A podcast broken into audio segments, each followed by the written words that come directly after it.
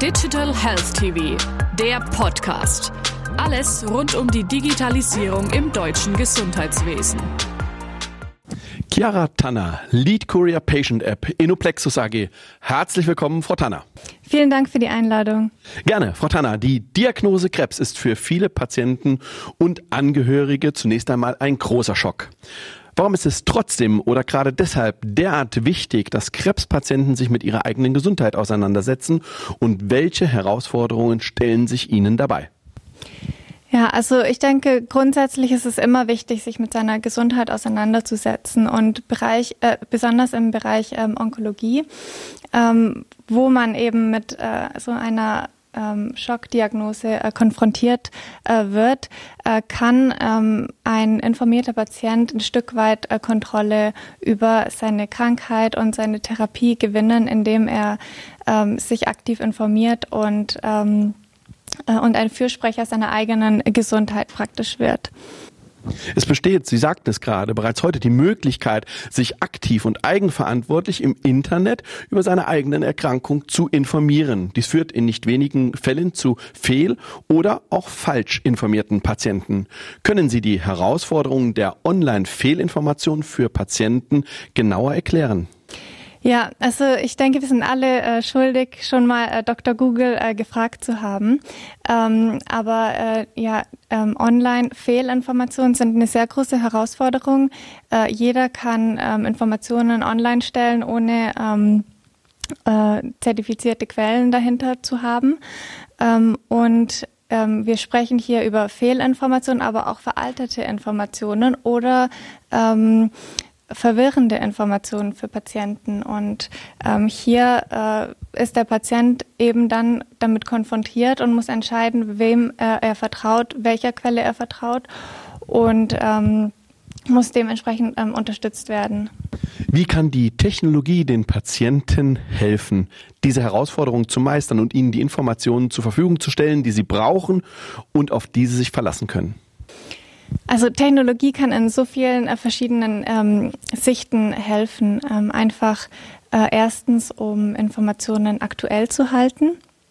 Ähm, einfach, dass auch kein äh, keine äh, menschliche äh, Hilfskraft oder ähm, dahinter stehen muss und äh, Informationen zu aktualisieren ähm, und auch in einer gewissen Weise die ähm, Richtigkeit sicherstellen.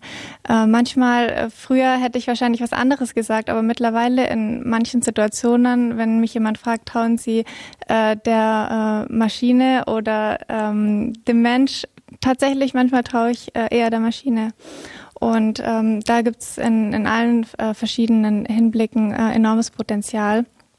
Und ähm, hier wollen wir eben mit äh, unserer App auch äh, KI verwenden, ähm, besonders im Bereich ähm, Informationen zusammenzubringen, Informationen aktuell zu halten mit äh, möglichst wenig ähm, menschlicher Intervention, ähm, um dem Patienten dadurch zu dienen. Wie versucht Ihre App Courier das Problem der Fehlinformation konkret zu überwinden?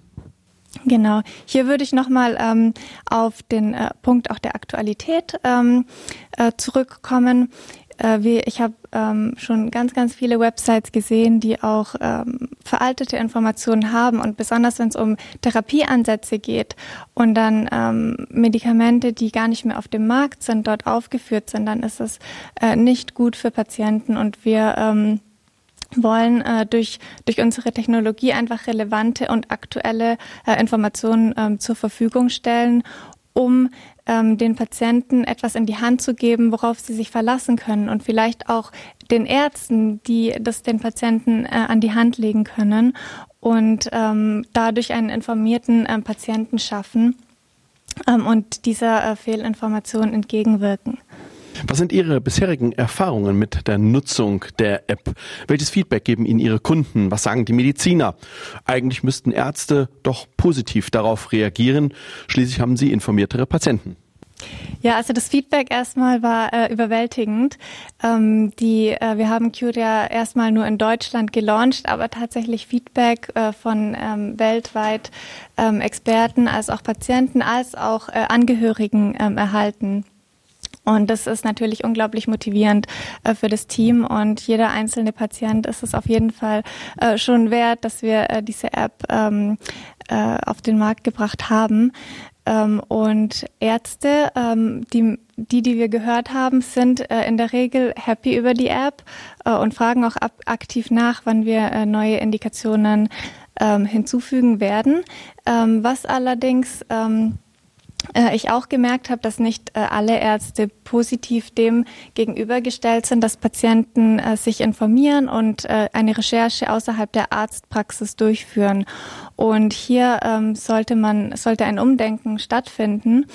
Und ähm, hier möchte ich auch gerne äh, die Führungskräfte in der Gesundheitsbranche dazu ermutigen, äh, dies, äh, also dieses Umdenken durchzusetzen, weil kein Patient sollte sich unwohl fühlen, Fragen zu stellen oder zu zeigen, dass er sich ähm, äh, informiert hat und ähm, hinterfragen, was was für eine Therapie er bekommt und warum. Ähm, Im Gegenteil, das also sollte etwas ganz Normales sein, ähm, das, das Recht des Patienten, dass er versteht, warum welche Entscheidung ähm, getroffen wird, äh, wer, warum er welche Therapie bekommt und auch ähm, 100 Prozent an Bord ist. Ähm, das ist in, im Wohle äh, von allen verschiedenen Parteien. Und dafür stehen wir auch äh, bei Curia. Frau Tanner, vielen herzlichen Dank. Sehr gerne.